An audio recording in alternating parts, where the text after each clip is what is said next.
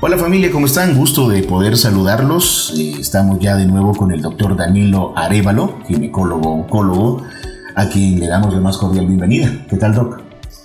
Muy bien, es un placer para mí poder estar compartiendo con ustedes este espacio.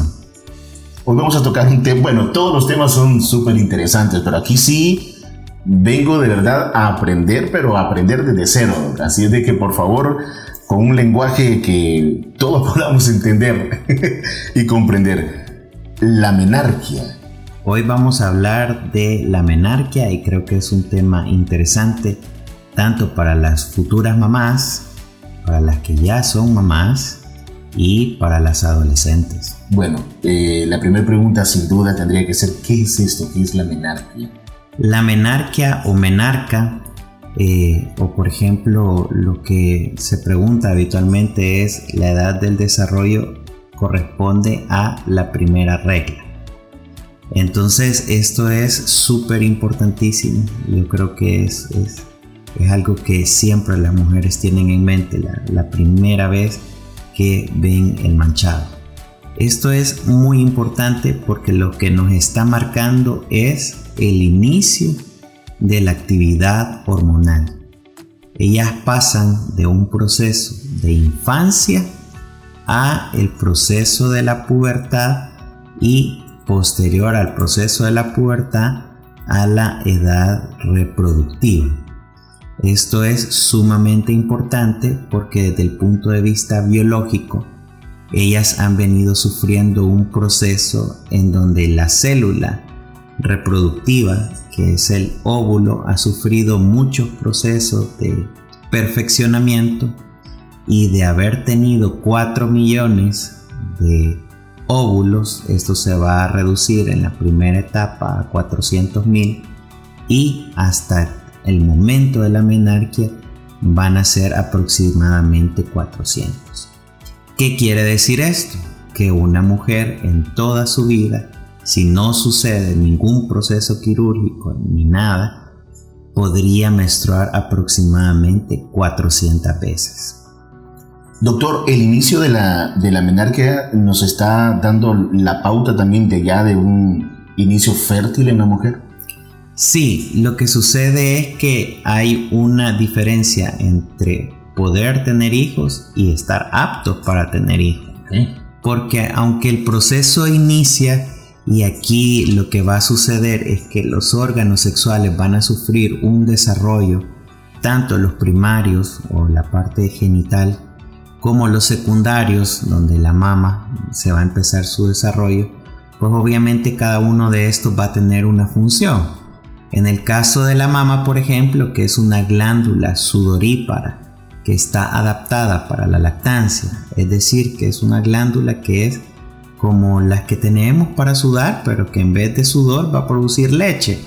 Esta va a sufrir un proceso de perfeccionamiento a tal punto que cuando una mujer queda embarazada, lo que va a producir es leche y no sudor. Y en el caso de los órganos genitales, dentro va a sufrir una serie de procesos en donde va a ser apta esta mujer para, para poder tener un bebé. ¿Verdad? Es decir, para que aguante un embarazo. Entonces, de poder, desde el momento que existe la regla, desde ese momento las mujeres tienen o pueden quedar embarazadas, pero el proceso se finaliza o son aptas a partir de los 21 años aproximadamente para poder quedar embarazadas y poder llegar a tener un hijo a feliz término. Doctor, según su experiencia, a estas alturas de la época en que vivimos, ¿todavía habrán niñas que se asustan cuando viene su primera menstruación? No sé, ¿Es un tema que las mamás lo están conversando o se sigue ignorando todavía? Es, un tema tabú, ¿verdad? Sí, todavía no, siendo un tema tabú. Continúa siendo, ¿verdad? Yo creo que es a veces difícil para algunas personas hablar sobre estos temas pero hay que tomar en cuenta que si uno de papá no habla con sus hijos acerca de estos temas, pues alguien más lo hará.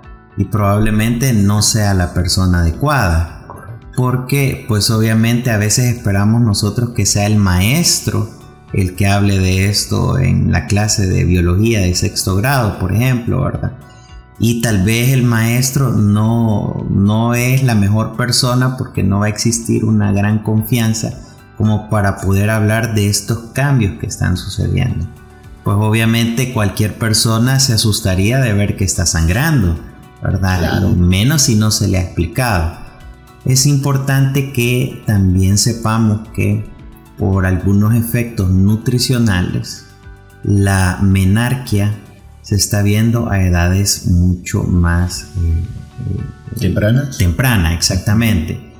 Eh, yo tengo pacientes, por ejemplo, que, ya son abuelitas, ¿verdad? Y entonces ella dice, yo recuerdo que, que, la primera vez fue a los 16 años, por ejemplo. Ajá. Y hoy estamos viendo niñas que tienen 9 años, por ejemplo, y ya están viendo la, la regla. ¿Cuál es la edad eh, natural, digamos, en la que se tendría que ver ya este proceso biológico? Actualmente se considera que entre los 9 y los 13 años es la edad normal para tener la primera regla.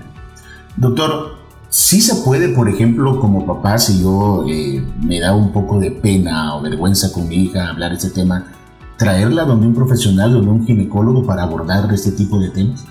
Yo creo que es importante y más cuando se desconoce a veces del, tema. Quizás por la misma sociedad en la que vivimos y a veces los temas tabú, tal vez el, papá es el que a veces le da un poquito más de, pena, ¿verdad? Y tal vez la mamá es la que es un poquito más suelta porque ha sufrido ese proceso y conoce el proceso. Exacto. Y el, el papá pues que, conoce de eso, pues si nosotros realmente no sufrimos ese, ese cambio, ¿verdad? Pero eh, en algunos hogares, pues lastimosamente no puede o no existe esta condición ideal, ¿verdad? A veces es solo el papá el que está o a veces es la abuelita y tal vez la abuelita no es la persona que, que realmente pueda explicar de forma adecuada esto. Entonces asistir a un profesional que se detenga a explicar, ¿verdad? y que diga que esto es un proceso normal y que ocasionalmente pueden haber trastornos en donde pasa un tiempo y no se vea la regla y eso es normal, eh, es bastante importante. ¿Cuáles son los síntomas eh, de la menarquia? Yo creo que va a iniciar con el primer sangrado, pero esto pues obviamente al iniciar la actividad hormonal van a existir ciertos cambios en las niñas y creo que una de las cosas va a ir siendo el rápido crecimiento que van a presentar, que quizás es lo, inicial. Luego el desarrollo de sus órganos genitales, el aparecimiento de los vellos en la región pública y también el aparecimiento o desarrollo de las mamas a través del botón mamario. Esto nosotros lo evaluamos a través de una clasificación que es la clasificación de Tanner, que fue un médico que describió estos casos y estos cambios que van a ocurrir y que más o menos tratan de dilucidar qué es lo más normal. Esto es importante porque, por ejemplo, eh, nosotros realmente no somos personas simétricas, realmente siempre existe un grado de asimetría.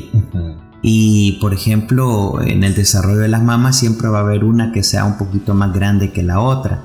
Y no hay que asustarse de eso, eh, a menos que sea el doble o el triple de, grande, ¿verdad? Que ahí sí hay una anomalía, ¿verdad? Y yo he tenido casos en donde a veces el, botón mamario se percibe como una tumoración por debajo del areola del pezón y han habido médicos que no tienen la pericia y han operado a estas niñas y con eso han frenado el desarrollo de la mama. Y entonces porque al, al cortar el origen pues se detiene el desarrollo. Entonces eh, consultar con un personal eh, adecuado, con una persona que conoce el tema en este eh, tipo de cambio es de suma importancia para evitar problemas a futuro. Durante se está dando este desarrollo, doctor, por lo que usted acaba de mencionar, surge entonces la pregunta, ¿qué otros, qué, qué más tendría que ver una señorita como para, o la mamá, como para decir, no, ese, ese, eso es mejor ir y consultarlo con un, con un ginecólogo, con un profesional.